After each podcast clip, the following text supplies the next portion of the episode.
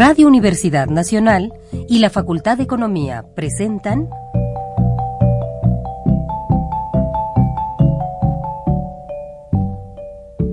Los bienes terrenales.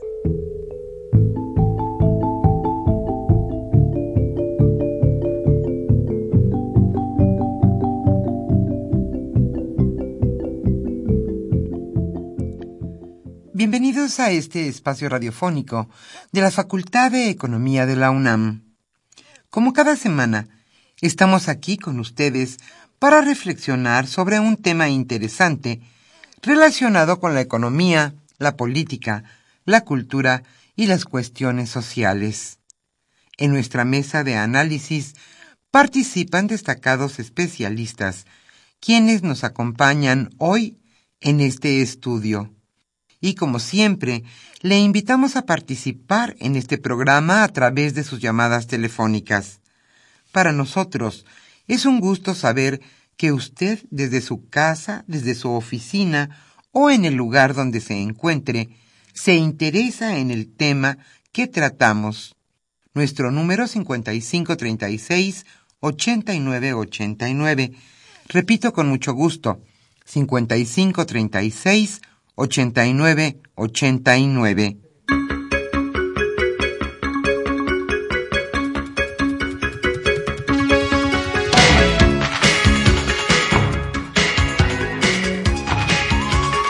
En este agradable viernes aquí en la capital de la República, los saludamos con el gusto de siempre.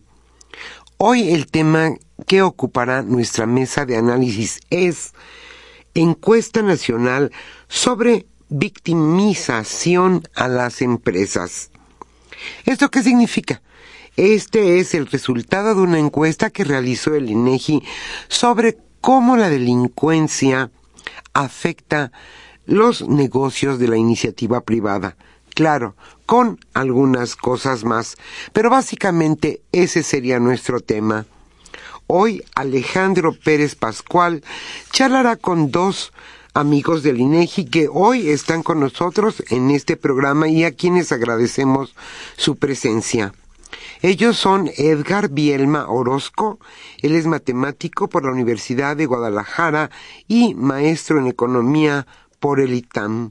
Actualmente es director general adjunto de modelos y encuestas de gobierno, seguridad y justicia en el Instituto Nacional de Estadística y Geografía, INEGI, siendo responsable tanto de la encuesta nacional de victimización y percepción sobre seguridad pública como de la encuesta nacional de victimización de empresas, precisamente el tema que hoy abordaremos en este espacio radiofónico.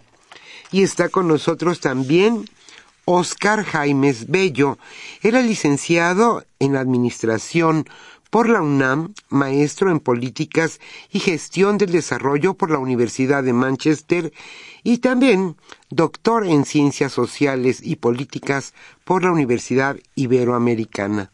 Actualmente él es director general adjunto de Desarrollo de Información Gubernamental índices e indicadores en la Dirección General de Estadísticas de Gobierno, Seguridad Pública y Justicia del Instituto Nacional de Estadística y Geografía, INEGI, y coordina el desarrollo metodológico y analítico para medir victimización, qué difícil palabra, victimización delictiva, violencia, seguridad pública y temas sobre gobernanza.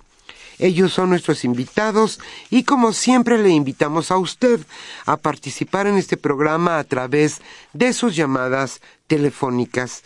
Hoy estaremos obsequiando la revista Economía Informa correspondiente a noviembre-diciembre de 2014. Pero antes de iniciar nuestra mesa de, de nuestra mesa de análisis con el tema encuesta nacional sobre victimización a las empresas, le invitamos a escuchar la economía durante la semana.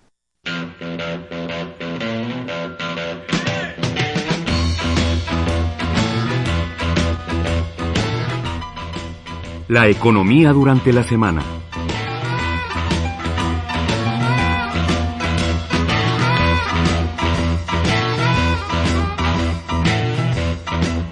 En un futuro cercano, los petrolíferos de importación podrían resultar muy caros. Debido a que el comercio de petrolíferos no entró en el Tratado de Libre Comercio, México perderá las ventajas arancelarias que sí existen en otros productos. Esto lo señaló Manuel Padrón, socio de la práctica de comercio exterior y aduanas de Baker and McKenzie.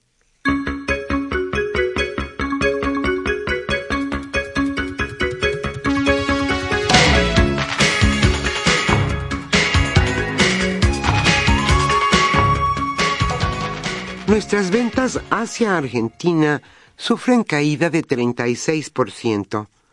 Las medidas impuestas por Argentina para limitar las compras provenientes del exterior han desplomado las exportaciones mexicanas según datos del Banco de México. Entre enero y noviembre de 2014, el país exportó hacia esa economía sudamericana 1.160 millones de dólares, 36% menos que en el mismo periodo del año 2013.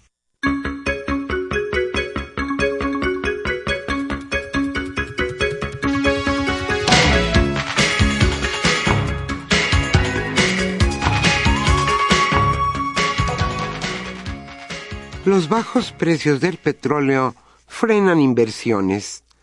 La brusca caída del precio del barril y el impacto que está teniendo para el sector petrolero en Estados Unidos frenará las inversiones en el sector energético de nuestro país.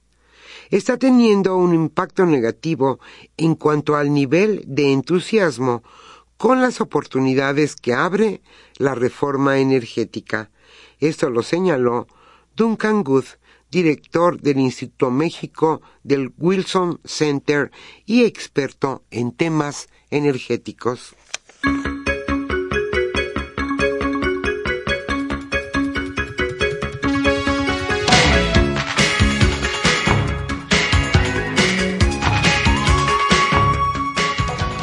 El delito le cuesta más a la iniciativa privada que los nuevos impuestos.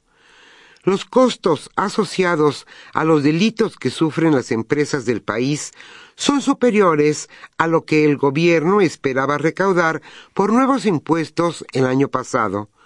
Según la iniciativa de ley de ingresos de la Federación de 2014, el aumento en los gravámenes a la iniciativa privada generarían al gobierno algo así como 240 mil millones de pesos adicionales, sin embargo, la delincuencia causó daños por 242.671 millones de pesos a negocios de la iniciativa privada el año pasado.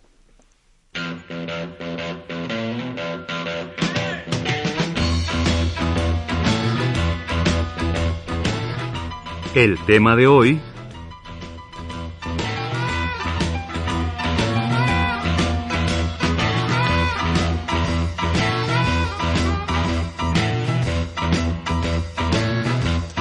Como señalamos al inicio de este programa, el tema que hoy ocupará nuestra mesa de análisis es encuesta nacional sobre victimización a las empresas. Hoy Alejandro Pérez Pascual charlará con Óscar Jaimes Bello.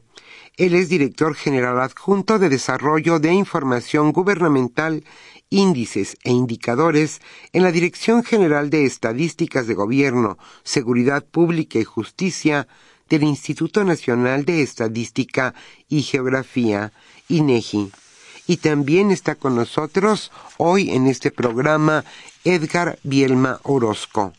Él es director general adjunto de modelos y encuestas de gobierno, Seguridad y Justicia en el Instituto Nacional de Estadística y Geografía, INEGI. A nuestros invitados les damos la más cordial bienvenida y a usted, amable Radio Escucha, como siempre, le invitamos a participar en este programa a través de sus llamadas telefónicas. Hoy los números que estaremos y que ponemos a su disposición son el 5536 8989 y el número de FM 5536 4339. Como siempre, le invitamos a participar y como siempre también a los primeros radioescuchas que se comuniquen. Hoy la Facultad de Economía les estará obsequiando la revista Economía Informa.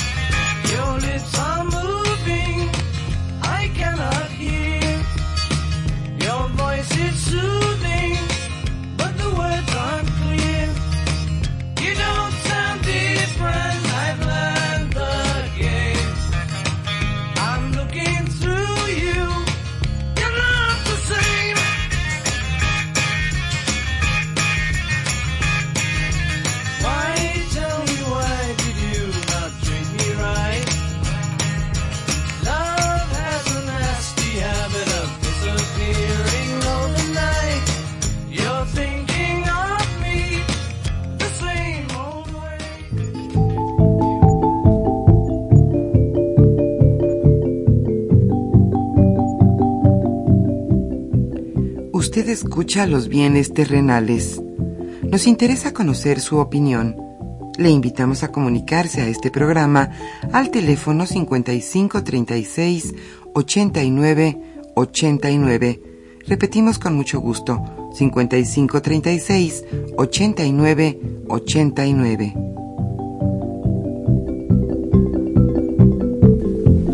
Muy buenas tardes, estimados radioescuchas de los bienes terrenales, programa radiofónico de la Facultad de Economía de la Universidad Nacional Autónoma de México. Hoy, como todos los viernes, nos encontramos con ustedes. Una tarde un poco complicada en términos del tráfico de la de la de esta ciudad de, de México, pero bueno, aquí estamos dispuestos ¿no? a platicar, a comentar, a discutir, bueno, sobre un tema que consideramos eh, muy importante, muy interesante, sí, eh, inédito de alguna manera, aunque ya tratamos este tema hace un año, pero hoy ya hay un nuevo resultado y entonces consideramos que es muy importante volverlo a, plantear con ustedes, que es, eh, bueno, los datos vienen de una encuesta, pero es el problema, ¿no?, de la victimización de las empresas en México, ¿no? ¿A qué se ven sujetas, en qué grado, en qué magnitud, qué tipo de, de delitos ¿no? Sufren las empresas mexicanas, pues desde las más grandes, ¿no? Casi hasta las más, este, las más pequeñas de, del país. En este sentido, hoy nos acompañan Oscar Jaime Sierga Bielma, ambos, eh, como ya han estado usted, escucharon ustedes, trabajan y son los responsables directos de este trabajo en el Instituto, en el INEGI, Instituto Nacional de Estadística, del país este y geografía pero bueno la, geografía no les toca demasiado a, ustedes no porque bueno pues todos sabemos que vivimos en un ambiente digamos en donde la inseguridad es parte no de nuestra vida ya se hizo parte de nuestra vida y esto tiene costos y tiene muchos problemas este eh, enfrente. Pero bueno aquí tenemos de alguna manera una medición digamos si no exacta, ¿no? Que sí nos permite realmente ver en dónde estamos, cómo estamos, qué estamos haciendo alrededor de lo mismo. Entonces, bueno, pues yo les pediría que antes para que nuestro radio se entren en calor, que nos explicaran, ¿no? En qué consiste la encuesta y bueno, cuáles son los principales, ¿no? Datos que nos arroja esta encuesta de victimización a, a las empresas. Adelante. Sí, gracias. Buenas tardes. Eh, bueno, la encuesta nacional de victimización de empresas es un, ejercicio que hemos realizado en el INEGI en dos ocasiones, en 2012 y en 2014. Eh, esta, esta encuesta, bueno, se enmarca dentro de de un contexto en el cual el Instituto Nacional de Estadística y Geografía ha eh, buscado eh, realizar, eh, generar información estadística en, temas relacionados con seguridad pública y justicia y su digamos su antecedente tiene que ver con otro ejercicio pero en hogares la encuesta nacional de victimización eh, y percepción sobre seguridad pública, eh, denominada ENVIPE.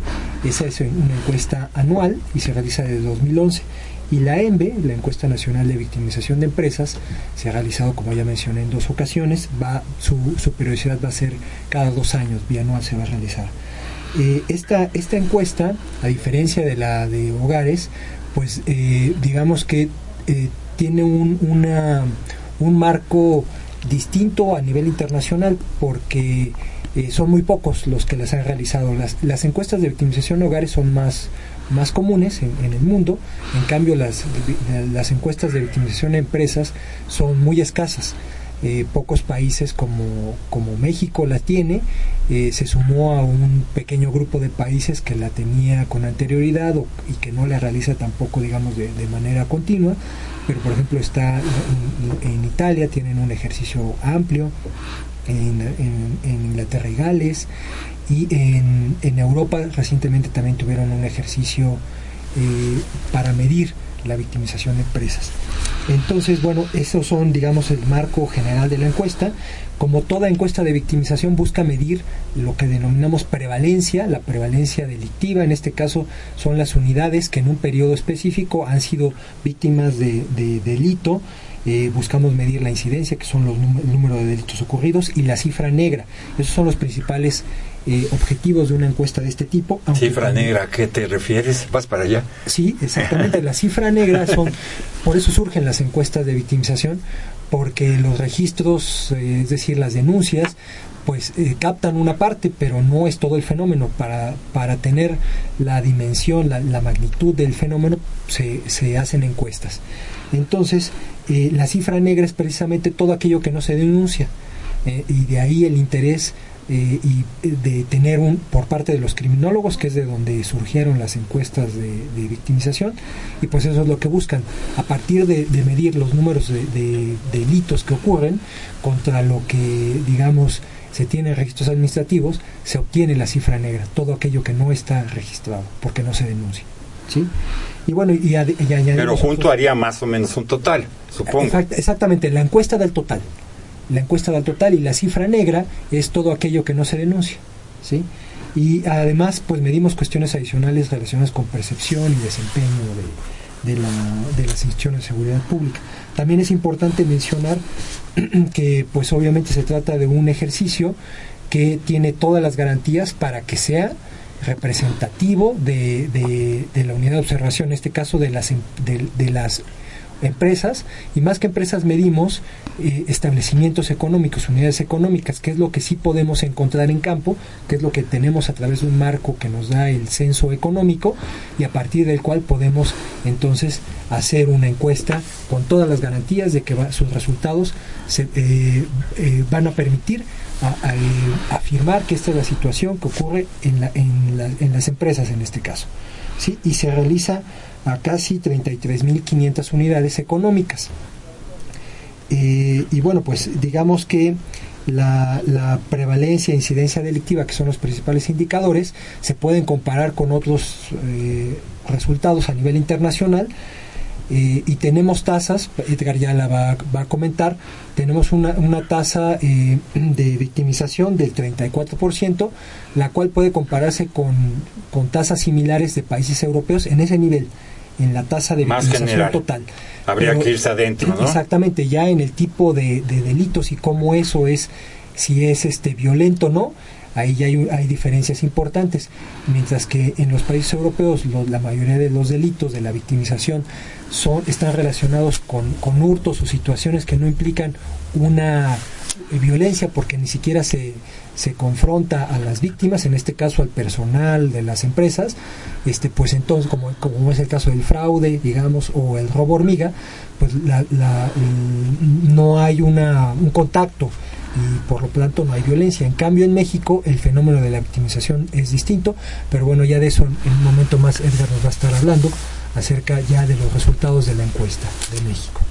Bueno, tenemos un primer dato después de esta introducción, ¿no? Del 37%, ¿no? De victimización, pero vamos a ir, ¿no? Mm. A ir entrándole, este, hacia, hacia adentro. Edgar. Así es, Alejandro, muchas gracias, muchas gracias a tu público que nos permite transmitirle eh, esta información que es de vital importancia para el país, para la toma de políticas públicas e inclusive para la toma de políticas privadas, en este caso de las unidades económicas, ¿no?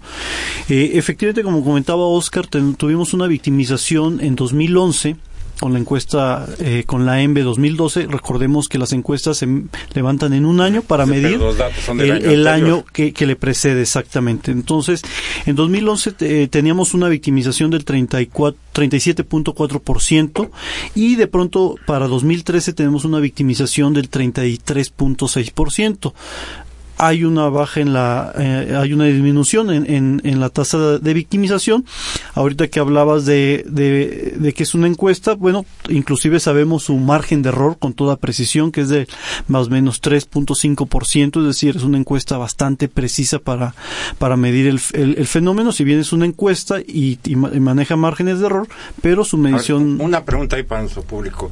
Esto nos querría decir más o menos que esto, una tercera parte, un 35% de cada unidad económica, cada empresa, unidad económica, ha sufrido algún tipo de de, este, delito. Exactamente. Ha sufrido una, una, tercera parte de las unidades productoras eh, económicas en este país ha, ha, sufrido eh, un delito, al menos un delito. Y eso es muy importante aclararlo, porque a diferencia de los hogares donde en promedio son victimizados 1.6 veces, eh, es decir, unas personas una sola vez han sido víctimas, otras dos veces, eh, en las unidades económicas ese promedio de victimizas, de revictimización es mucho mayor.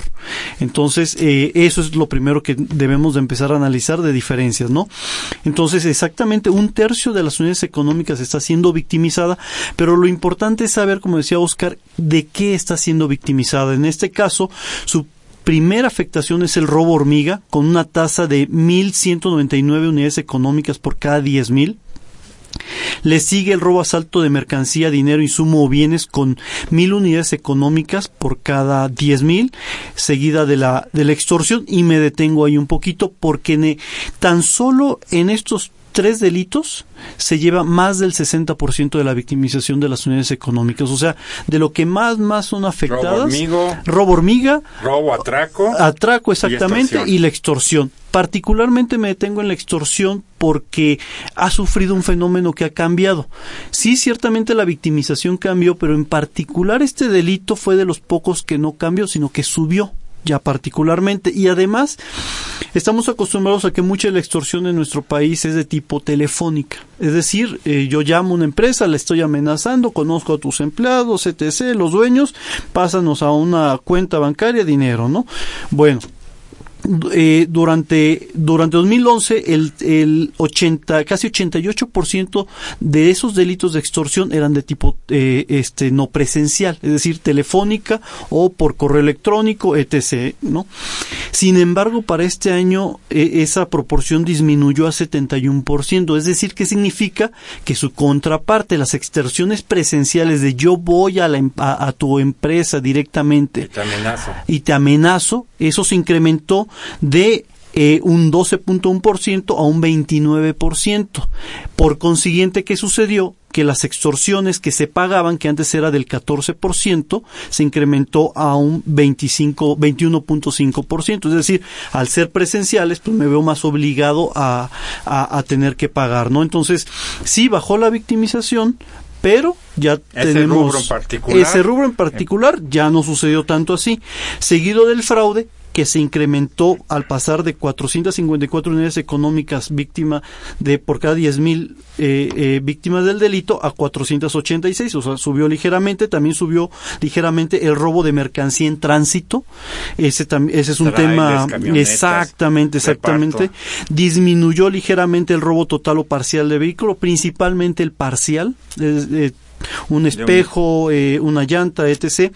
Y uno que nos llama la atención fue mucho eh, los actos de corrupción durante la medición de, de hace dos años, eh, la, el, el, principal el funcionario que participaba en los, en los actos de corrupción era las autoridades encargadas de la seguridad pública, es decir, los policías. Eh, sin embargo, en, eh, para esta nueva edición bajó en, casi la mitad de, los actos de corrupción. Habría que, habría que analizar por qué. Uno de los fenómenos que hemos estado analizando es de que efectivamente en esta transición de estos dos años, por los controles de confianza, por los despidos de, de cuerpos policíacos, pues eh, de pronto se dan estos, estas caídas y además en esos municipios no es sustituida esa, esas figuras por otros servidores públicos encargados de la seguridad pública. Entonces eso lleva a que por el momento la corrupción eh, eh, haya bajado y se esté concentrando actualmente principalmente en los empleados encargados, en los funcionarios de gobierno encargados de los permisos, de las licencias, con un 45% de los actos de corrupción, seguido ahora sí quedó en segundo lugar de las autoridades de seguridad pública con un 20%, un 19% eh, servidores públicos eh, encargados de, del sistema de salud, protección civil, hacienda, seguridad social y por último un 7.7% encargados de las licitaciones, ¿no? Entonces así se configura para este año eh, los actos de corrupción, insisto, por una baja eh, atribuible al sector de los servidores públicos de la seguridad, de, asociados a la seguridad pública, ¿no? Esto ya nos empieza a dar un un panorama más claro de la victimización. Sí, bajó, pero bajo ciertas condiciones, ¿no? Subió uno, bajó otro. Exactamente. van cambiando las formas. Y, entonces la siguiente etapa que ya, ya que ya que sabemos primero sabíamos la cantidad de, enfermos, ¿no? Bajaron los enfermos, ¿no? Eh, la prevalencia, eso le llamamos. Además sabemos qué tipo de enfermedad, robos, este, hormigas, extorsiones, etc. Y además cómo actúa esa enfermedad, ¿no? Pues bueno, de 2011 a 2013 los delitos se volvieron más agresivos, es decir, antes en el 6.9% de los casos eh, los delincuentes agredían al personal de las unidades económicas, ahora se incrementó a un 9%.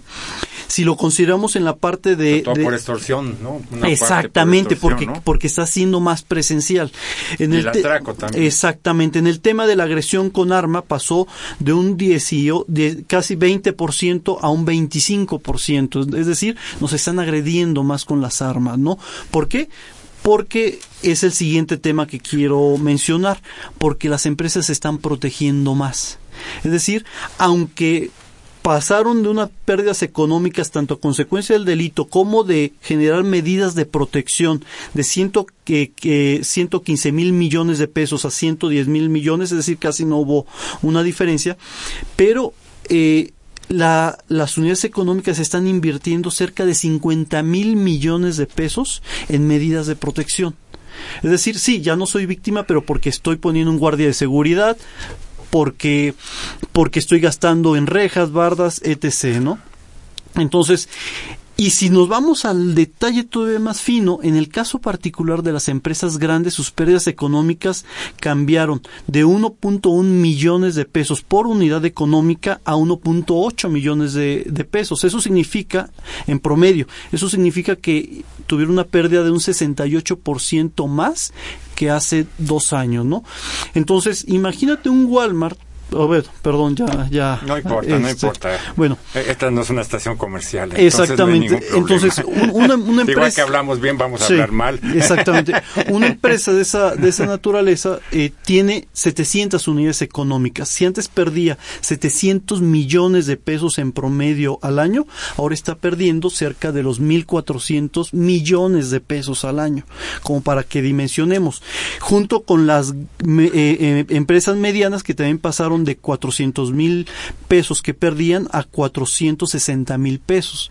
Para una empresa mediana, pues son, no, es una cantidad muy fuerte. Y, eso representa un incremento del 13%. Por cierto, estas dos tipos de unidades económicas son las que mueven la economía en, el, en este país. Y si las que mueven la economía en este país están perdiendo esas cantidades económicas, pues puede generar un círculo vicioso en sus crecimientos, ¿no? Porque en lugar de que se estén especializando, están destinando sus recursos a prevenir el delito, ¿no? Esos son de los grandes eh, resultados que nos permite captar la encuesta junto con lo que ya decía el doctor Oscar Jaimes, pues el tema de la denuncia, ¿no? En este país el 88% de los delitos no se, no se denuncian o si se denuncian no se inicia una averiguación previa que para efectos prácticos es como si no hubieran denunciado, ¿no? O sea, si yo voy a un ministerio público y denuncio pero no me levantan un inicio de averiguación previa, para mí mi, mi denuncia nunca existió. Entonces, en este país el 88% de los delitos no se denuncian, por lo tanto, la radiografía que tenemos de los registros administrativos nos cuenta una pequeñita historia. Ah, y, los que se resuelven y encuentran aquí bueno, son casi nulos entonces la impunidad es casi total. Exactamente. Eh, en general, el 1.5% de los delitos, digamos, llegan a un buen término en nuestro país. Es decir, al menos llegó un juez o se recuperaron los bienes o se pusieron de acuerdo, ¿no? Eh, pero sí, tenemos una situación en la cual la impartición de justicia llega a 1.5% de los delitos. Eso, eso, eh, las encuestas de victimización lo que hacen es, primeramente, miden las realidades. Eh, una realidad es, yo ya fui víctima de un delito, una realidad es que yo quise ir a una autoridad a denunciar. El 88% ni quiere. Ni siquiera y la pregunta que nos tendremos que hacer es ¿y por qué no quiere ir? Pues muy sencillo, porque en el 60% de los casos manifiestan por desconfianza o por una por una causa atribuible a la autoridad, que en este caso es pérdida de tiempo, no eh, eh, desconfianza en la autoridad por temor a que la propia autoridad lo fuera a extorsionar, etc. En solo un 38% es cosas atribuibles como en los países desarrollados, ¿no? Lo consideré de poca importancia, el costo-beneficio de ir a, denunciar para mí no era relevante por la pérdida, etc., ¿no? Pero en un país donde el 60% de los delitos no se denuncian por causas atribuibles a la autoridad, ah, caray, ahí sí ya estamos metidos en, un problema. y eso nos hace unas cifras negras enormes. No significa que en otros países sea cero la cifra negra, de hecho alcanzan ah, el 50%, en ningún, país existe. Pero lo razonable en países desarrollados es que ronden en el 50% el 50% son delitos de poca importancia, ¿no? Estas realidades, esta experiencia del trato con el Ministerio Público, con con todo nuestro entorno, nos lleva a que la principal preocupación de un empresario en este país no sea un tema natural como en otros países, que sea los impuestos, ¿no? Que sean el bajo poder adquisitivo de las personas, pues, porque ellos están moviendo la economía. No. En nuestro país, el 58.5% de los empresarios están pensando en un tema de inseguridad. Eh, como segundo eh, prioridad, los impuestos. Entonces, este, sí nos está hablando de que, de que es un tema que se tiene que, que atender porque para que estos empresarios estuvieran pensando en lugar de en sus cabezas, estuviera cómo hacer crecer sus unidades económicas y si hay crecimiento en las unidades económicas, hay riqueza en el país, ¿no?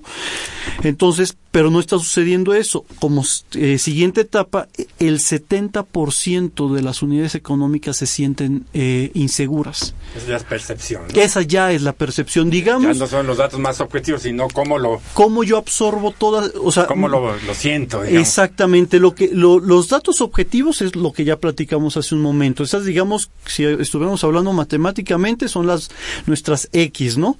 Y, e imaginémonos que nuestra función, nuestra f de X, nuestra función que se alimenta de realidades nos genera una percepción. Esa percepción de esas realidades nos lleva a que el 70% de, los, em, de las unidades económicas y de sus representantes se sientan inseguros. Muy bien, vamos a un pequeño corte, estamos en un minuto con ustedes.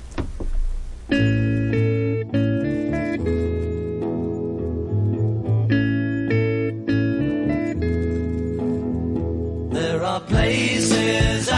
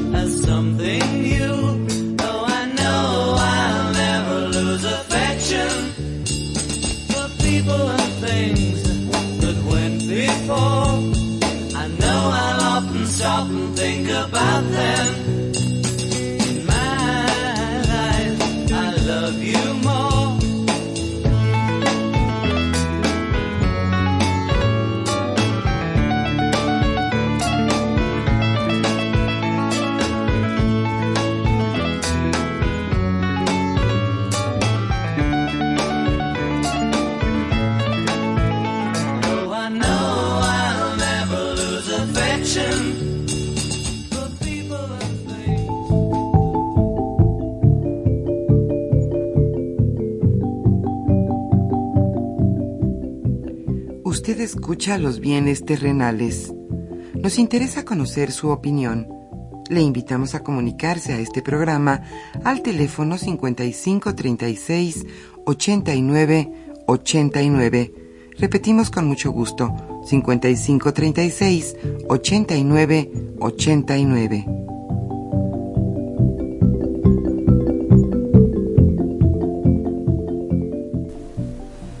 Nuevamente con ustedes, estimados radioescuchas, aquí comentando, platicando sobre esta cuestión de la victimización de las empresas con Oscar Jaimes y Edgar Bielma, ambos son funcionarios de, del INEGI. Eh, Oscar, y, a nivel, digamos, de estados, ¿no? A, nivel regional de estados, este, notamos, este, digamos, unos que tienen mayor prevalencia, ¿no? Yo puedo decir que después de leer los resultados de, ustedes, si yo fuera empresario, pues me iba a Yucatán. ¿no? y seguramente, no por decirlo así. es parte de las políticas privadas. Es, parte de las, de las políticas este, privadas. Pero seguramente ustedes que, que, son los que lo hicieron, que tienen todo a sus manos, ¿cómo se está moviendo esto a nivel digamos de la República, no los datos macro que son pues, sí, no un poquito más este, ¿no? ¿Dónde hemos mejorado? ¿Dónde hemos este empeorado? Sí, claro. Eh, bueno, eh, podemos mencionar algunos casos relevantes. Por ejemplo, Nuevo León, en 2011 la, la, la cifra de victimización era de 4.870 por cada 10.000 y baja sensiblemente a 2.557 en 2013. Eso significa eh, 47% menos de victimización. Otro caso también importante en, esos términos también está Durango, está San Luis Potosí, está Nayarit. Eh, sin embargo, creo que el caso de, de Nuevo León es, es, muy importante recalcarlo, ya que pues sí es casi la mitad de la, de la victimización, se reduce casi la mitad. Y bueno, pues estos resultados, este, pues no es casualidad, esto tiene que ver en parte sí con lo que la propia, las, las, autoridades han, han hecho en, en, ese estado, la coordinación que deben lograr con, la, con, con el gobierno federal eh, y a nivel municipal, pero también es parte de lo que las propias eh, empresas, el propio digamos, empresariado en, ese estado ha logrado hacer en coordinación, ¿no? Es decir, son acciones conjuntas del, del Estado y la sociedad. Entonces, eh, sí, realmente Nuevo León es un caso, un caso, pues bastante bastante estuvo en primeras planas hace 3, 4 años, ¿no? Más o menos. Así es, así es.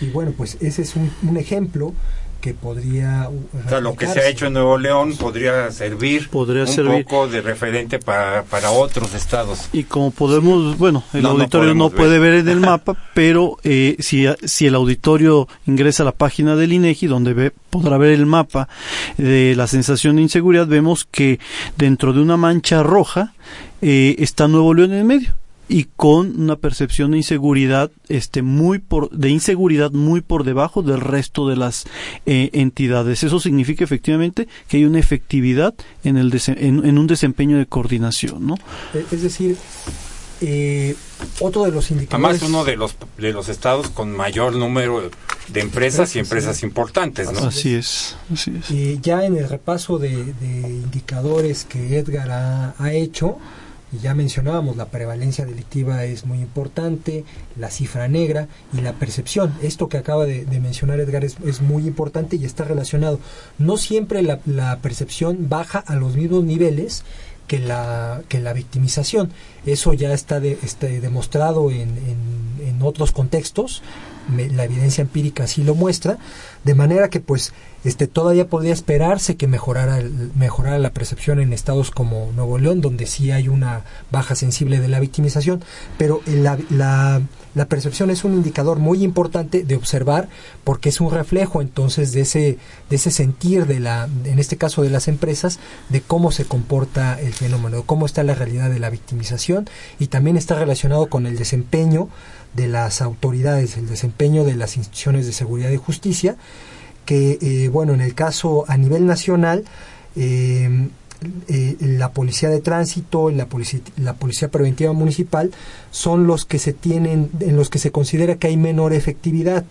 en general, en las policías, en, en, México, no tienen una, una confianza de parte de las de la población, tampoco de las empresas, a diferencia de otros países, por ejemplo, en la OCDE hay mediciones respecto a la confianza en el gobierno, confianza en, distintas instituciones, pero sobre todo el caso de la policía, en general en la mayoría de los países de la OCDE llega a ser de niveles de promedio, promedio está en 70% y hay países que pues están bastante bien posicionados en ese indicador. Y sin embargo México pues no, México está en el fondo con menos del 30% de confianza en, las policías, ¿no? Y ese, ese es un, indicador importante que hay que cuidar junto con la percepción, porque es lo que va a contribuir a que haya no solo un clima de mayor confianza y de percepción de seguridad, sino también que propicie que haya mayor denuncia y mayor información para las autoridades para poder combatir el delito. Eh, bueno, ya nos dijiste los casos buenos, creo que no nos dijiste los este los que fueron para este para para eh, para peor, ¿no? Pero este creo que es importante también que ya habías tú empezado hace un momento, Edgar, que nos hablen de esta idea de la percepción, ¿no? ¿Sí? De porque a veces la percepción es más importante, ¿no? Que el propio este que el propio evento. Pues claro, porque es como tú absorbes esa realidad. O sea, en este caso es el temor al riesgo personal que tú estás eh, valorando.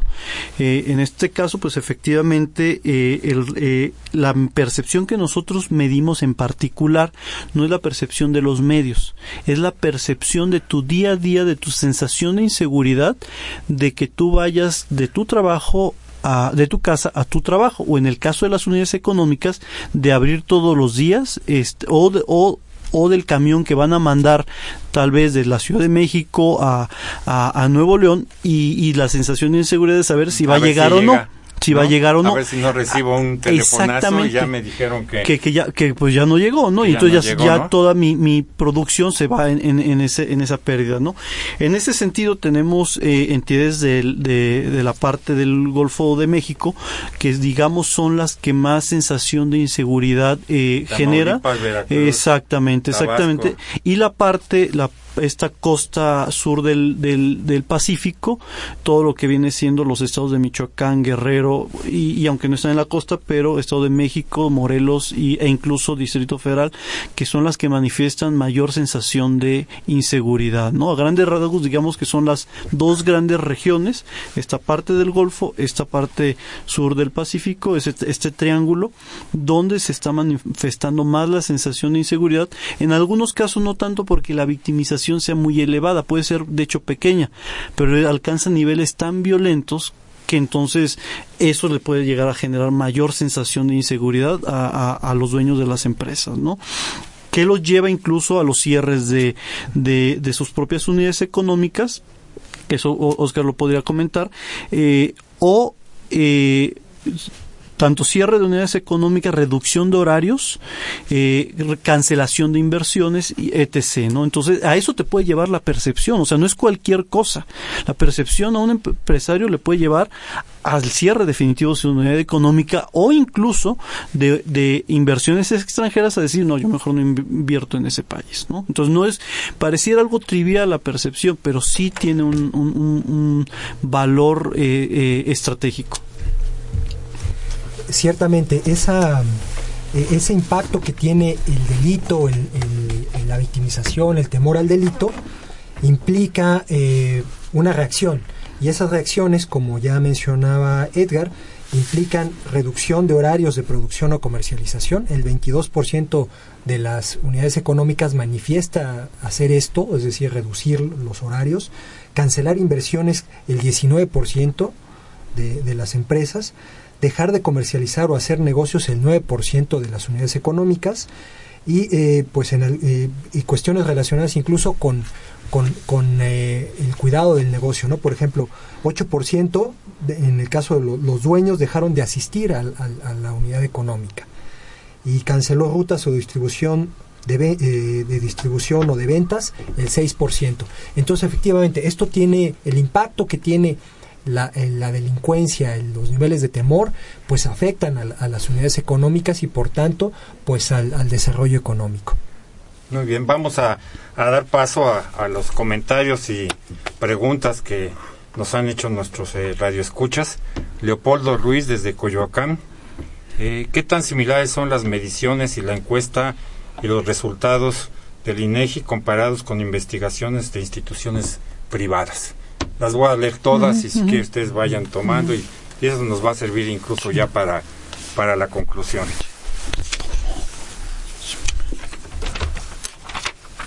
Eh, Roberto Maya dice, buen tema, el de la violencia a las empresas. Felicidades a los invitados. Bueno, ya se llevaron palomita. Muchas gracias, muchas gracias a tu auditorio. Adrián Bautista, eh, ¿qué porcentaje o número de empresas han abandonado el país o cerrado por ser víctimas de la violencia? ¿Cómo afecta la economía? María Celia Pérez Jiménez de la delegación Álvaro Obregón, ¿esta victimización afecta de manera directa a los empleados y a la economía nacional? Eh, Javier Guerra de la Benito Juárez, ¿cómo se hace el estudio sobre la victimización de las empresas? ¿Por delito o por empresa? Por unidad económica, ¿no? Mm, así es, por unidad económica. Armando Cruz de la Gustavo Amadero, eh, de acuerdo a la entrevista que se hace, ¿cómo logran tener eh, un análisis, este análisis basado en datos que no pueden ser al 100% reales? Los márgenes, ¿no? Aquí tenemos un matemático, entonces seguro que nos va a hablar de las pruebas correspondientes. Jesús Ríos de la Miguel Hidalgo, ¿qué proporción del PIB se ve afectada por las prácticas de eh, criminales de acuerdo a su encuesta? Jorge Aguilar de Tlalpan, ¿cómo se encuentran las empresas mexicanas en el tema de la victimización con respecto a América Latina y Europa? Creo que ya otro de nuestros radioescuchas también nos lo planteó Juan Manuel Perrusquilla de la Cuauhtémoc. Buen tema. Feliz fin de semana a todo el equipo de invitados. Solicita un programa referente al recorte del presupuesto. Sí, el próximo ya teníamos esta planeada, pero es un tema que obviamente vamos a abordar aquí en los bienes terrenales y eh, ya está pensado para el próximo viernes el problema del recorte presupuestal, que espero no llegue al INEGI. Lili Ortiz, de, la Gustavo Amadero, ¿cómo han afectado esta victimización en el nivel de inversión en las empresas que operan en el país?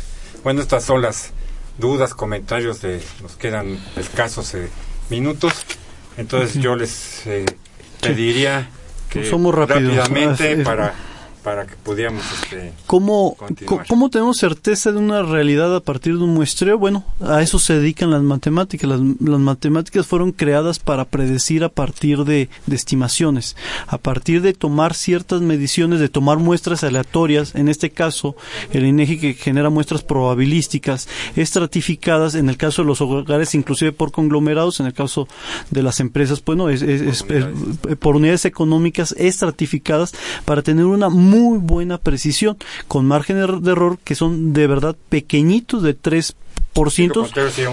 es exactamente. ¿Y, qué pasa con los no? Y inclusive los censos no son exactos, porque en los censos tú puedes perder parte de, tu universo.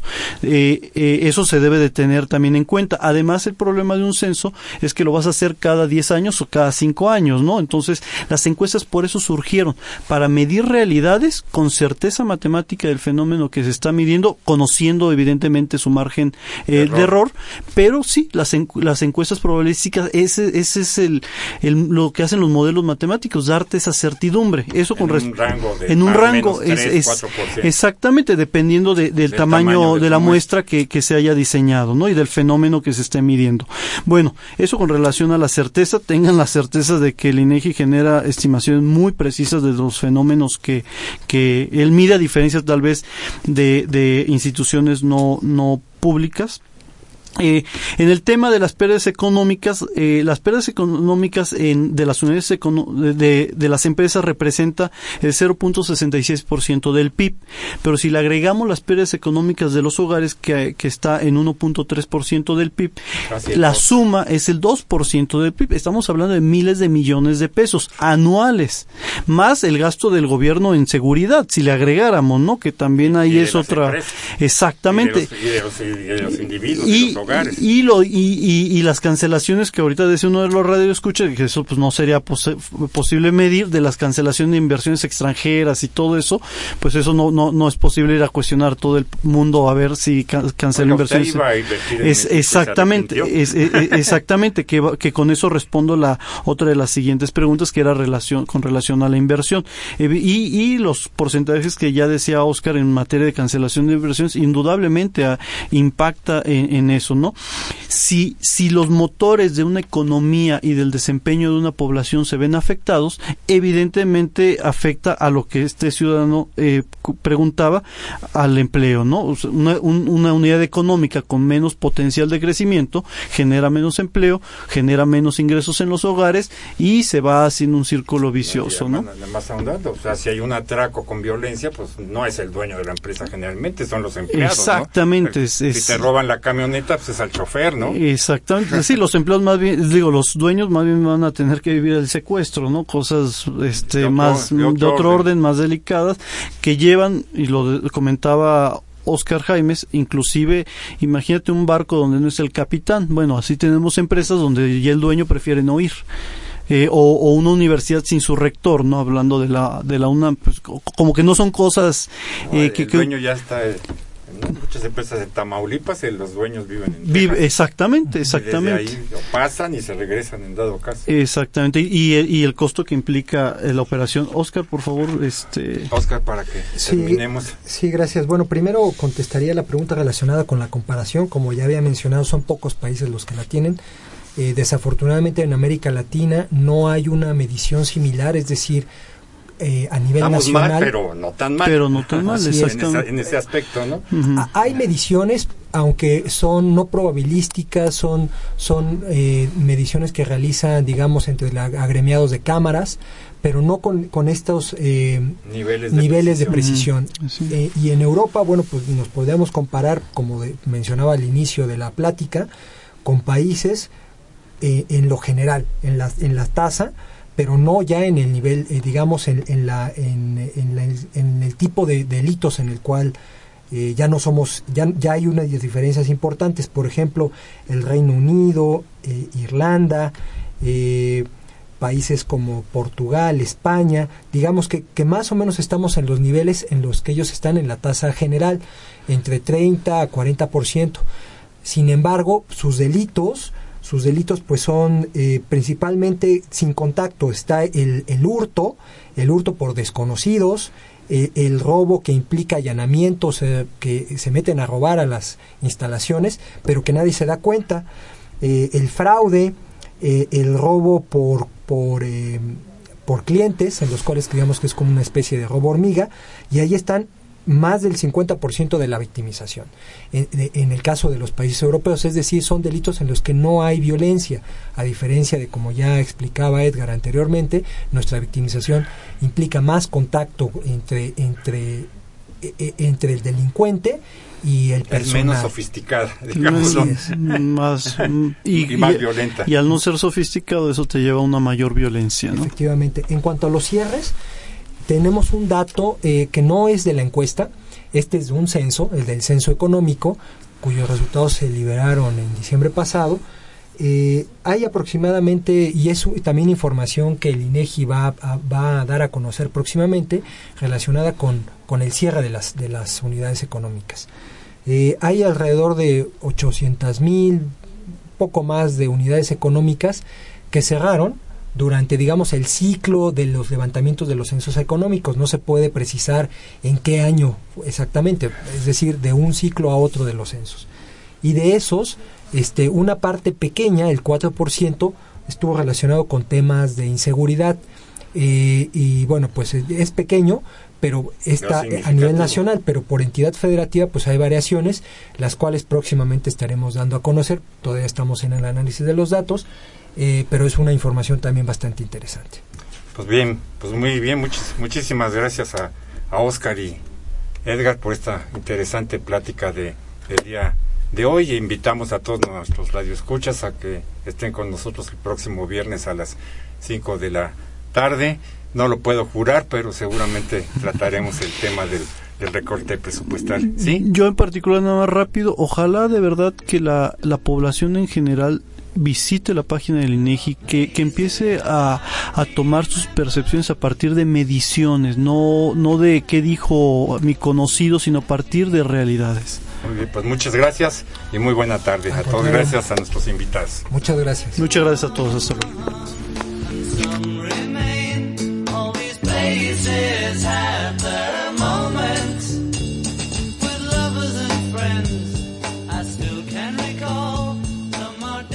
Agradecemos su atención y participación en este programa a través de sus llamadas telefónicas y la invitamos la próxima semana a la misma hora en otro programa más de los bienes terrenales. La coordinación general fue de Carlos Javier Cabrera Adame, la coordinación académica de Aníbal Gutiérrez, Roberto Cabral, Alejandro Pérez Pascual, Rubén Antonio Miguel y Leonardo Lomelí Vanegas. En los controles técnicos, nuestro compañero Humberto Sánchez Castrejón. Y en la voz y producción, su amiga Irma Espinosa, quien se despide de ustedes y le desea un agradable fin de semana.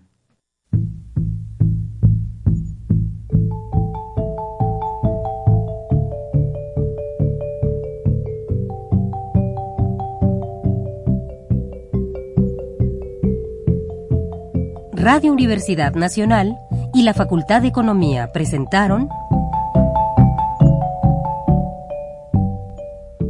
Los bienes terrenales.